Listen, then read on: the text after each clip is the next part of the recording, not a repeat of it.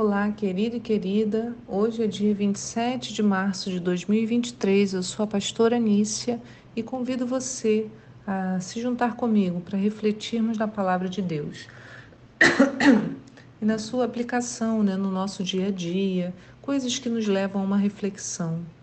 Os textos de hoje estão em Levítico 6, Isaías 6 e Marcos 1, do 21 ao 45. A pergunta de hoje é se Deus visitasse o nosso jardim, o que ele encontraria? Então, se Deus visitasse o seu jardim, o que ele encontraria lá?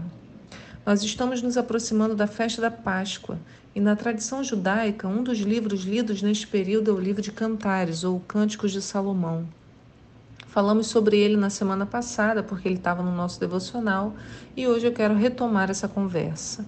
Há muitas explicações para que o livro, é, por né, explicando pra, por que, que ele compõe as leituras de peça. E uma delas é que o livro apresenta, em forma de canção, esse relacionamento do noivo com a noiva, assim como Israel passou a viver com Deus de forma mais próxima logo após a saída do Egito. Esse relacionamento foi crescendo e amadurecendo, tal como o belo poema cantado de Salomão fazer um pequeno parêntese aqui, né? A escolha do livro de Cantares para compor o cânon bíblico foi um pouco controversa. Aliás, é até hoje. Alguns achavam que ele, o livro era sensual demais, com um apelo sexual grande né, na descrição do homem e da mulher, dos encontros deles. Outros definiam que era exatamente por isso, porque Deus deu o casamento e o sexo como um grande presente para a humanidade e que essa relação carnal seria uma expressão da relação espiritual com Deus. O apóstolo Paulo vai explicar essa analogia ele, lá em Efésios 5, ele faz um grande, uma grande discussão sobre isso, e no verso 24 ele diz: Assim como a igreja está sujeita a Cristo, de igual modo as esposas estejam em tudo sujeitas a seus próprios maridos. Maridos, Cada um de vós amai a vossa esposa, assim como Cristo amou a sua igreja e sacrificou-se por ela, a fim de santificá-la, tendo-a purificado com o lavar da água por meio da palavra.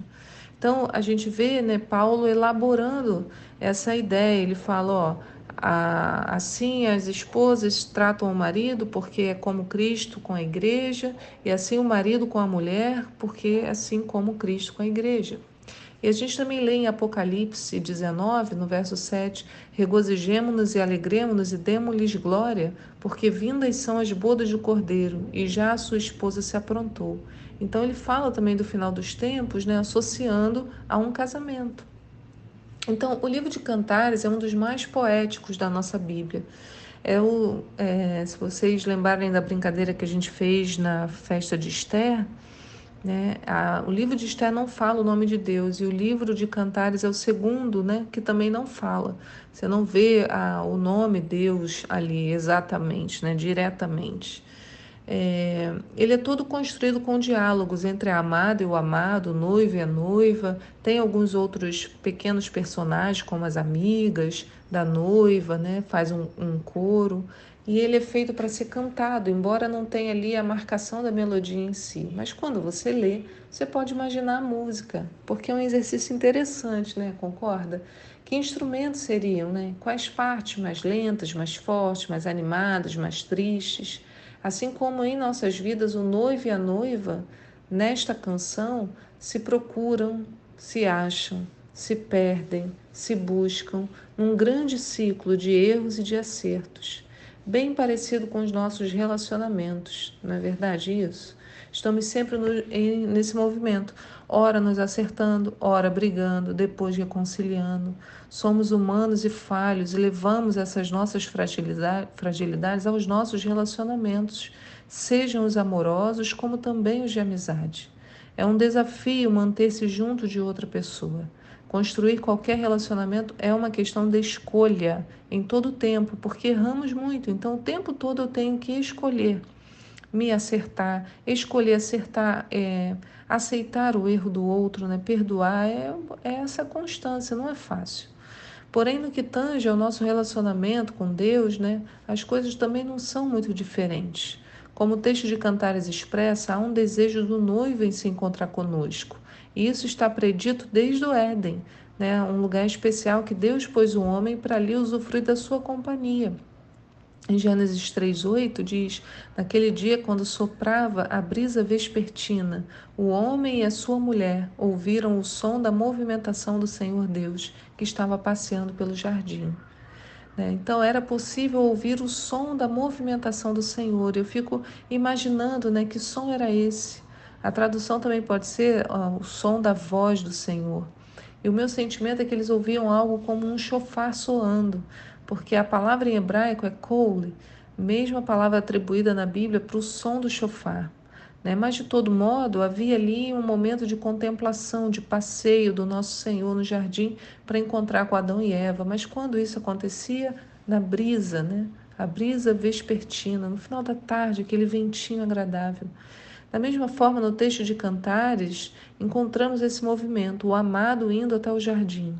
E a gente precisa se lembrar que na semana passada comentamos que a amada chamava o noivo para esse encontro. Né? Ela diz: Desperta, ó vento norte, aproxima-te, vento sul, soprai em meu jardim, a fim de espalhar por toda parte os seus perfumes. Ah, que o meu amado entre em seu jardim e coma seus deliciosos frutos.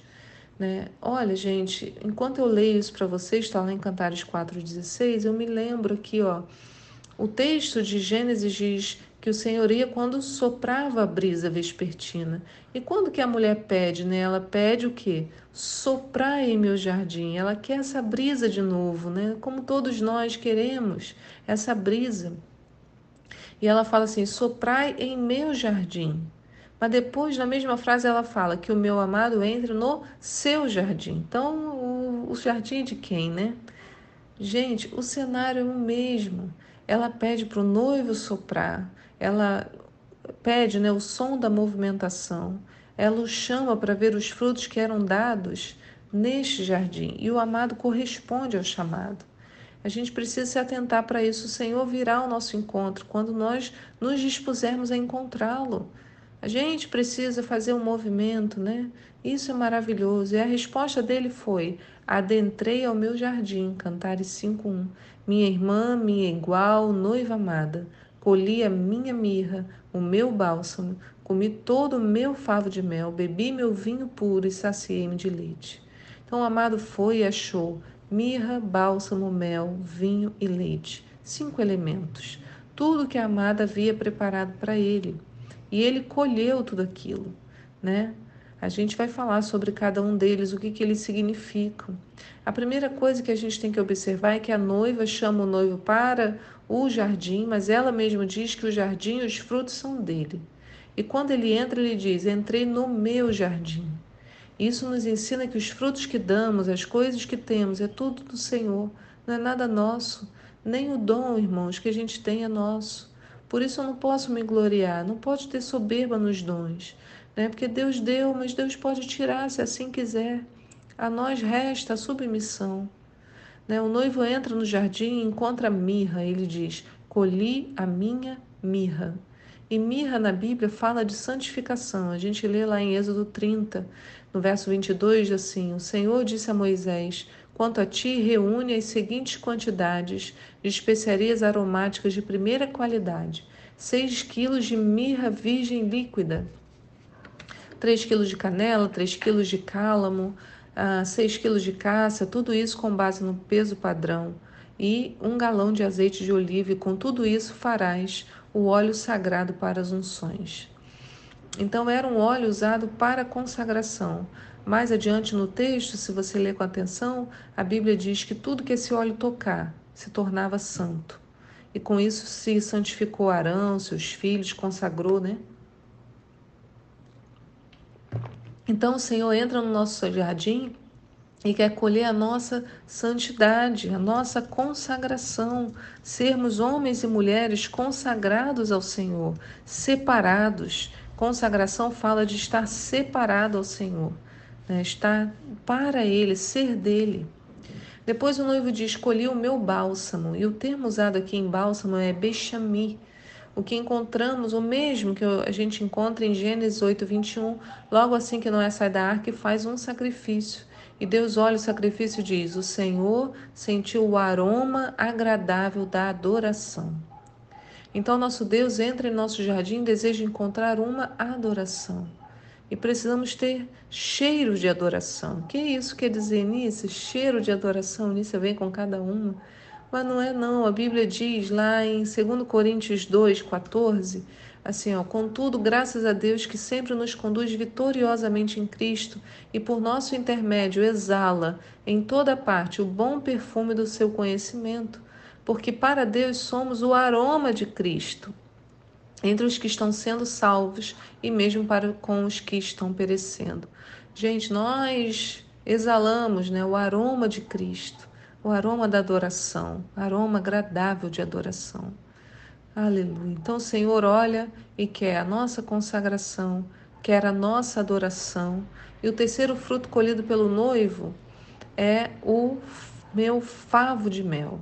Ele diz: Eu comi o meu favo de mel. Né? O mel fala da palavra de Deus. A gente lê lá em Provérbios 16, 24, assim: As palavras agradáveis são como um favo de mel, são doces para a alma e revigoram a saúde e a alegria de viver. E em Salmos 119, 103 diz: Quão doces são os teus decretos ao meu paladar, mais que o mel à minha boca. Então, será que o nosso jardim possui mel? Estamos cheios de palavra agradável, palavra de Deus? Como anda a nossa relação com a palavra? O quarto elemento que o noivo colhe no jardim é a uva, o vinho puro. E o Salmo 104 nos ensina, né, no verso 14: faz brotar a erva para o gado, as plantas que o homem cultiva, tirando da terra o alimento, o vinho que alegra o coração, o óleo que dá brilho às faces e o pão que sustenta o vigor dos seres humanos. Então, o vinho fala de alegria. Né? Nós temos experimentado a alegria que vem da parte do Senhor. Nosso coração precisa viver a alegria que só Ele pode dar. A alegria não está na glória, a alegria está hoje, porque hoje eu conheço o Senhor, hoje. Eu já conheço o Senhor, então eu posso experimentar, né? Porque o salmista fala: torna a dar-me a alegria da tua salvação. Então, a salvação é motivo de alegria. E por fim, o noivo encontra o leite. E o que, que esse elemento nos diz? A Bíblia nos ensina em Hebreus 5, 12, né? Paulo falando: apesar de que a essa altura já devesseis ser mestres, ainda estáis precisando de que alguém vos instrua mais uma vez quanto aos princípios elementares da palavra de Deus. Voltaste a necessitar de leite quando já devias estar recebendo alimento sólido. Irmãos, um bebê não oferece leite, ele apenas o consome. Né? Apenas pessoas maduras podem oferecer leite. Quem não é maduro precisa beber leite. Mas aqui nós, né, o noivo colheu leite, então a noiva tinha leite a oferecer. Paulo diz que o leite representa os princípios elementares da palavra de Deus, ou seja, aquele conhecimento que é base, que aprendemos quando começamos a nossa caminhada. Então, durante muito tempo, precisamos sim de beber leite, mas chega uma etapa da nossa vida em que a gente deixa o leite de lado e seguimos para alimentos mais fortes e temos, portanto, condições de oferecer leite. Né? Em que estágio estamos? O noivo quer encontrar um jardim maduro, capaz de oferecer leite aos que estão chegando. Deus não nos quer dependentes de leite a vida inteira. Por isso o apóstolo Paulo chama a atenção da igreja em 1 Coríntios 3, né, 2, Paulo fala assim: O que vos dei para beber foi leite, não alimento sólido, pois não podias recebê-lo, nem agora ainda podeis. Quer dizer, já havia passado muito tempo e eles ainda não estavam prontos para receber. Né? Então, o Senhor nos dá, nos dá essa palavra com cinco elementos para a nossa reflexão: né? A unção, a consagração, o bálsamo, que fala da nossa adoração, o mel, que fala da palavra de Deus, a uva, que fala da alegria, e o leite, que fala da maturidade. Cinco elementos para a nossa reflexão. Irmãos, se Deus nos visitasse hoje, o que encontraria nesse jardim? O que nós temos oferecido ao nosso Senhor? Que Deus te abençoe no dia de hoje, né? que essa essa nossa reflexão nos faça parar, olhar para o nosso jardim e refletir de forma profunda o que eu tenho oferecido ao Senhor, o que eu tenho buscado para esse meu jardim. Que Deus te encha e te abençoe ao longo dessa semana e eu te espero aqui para um próximo devocional. Tchau!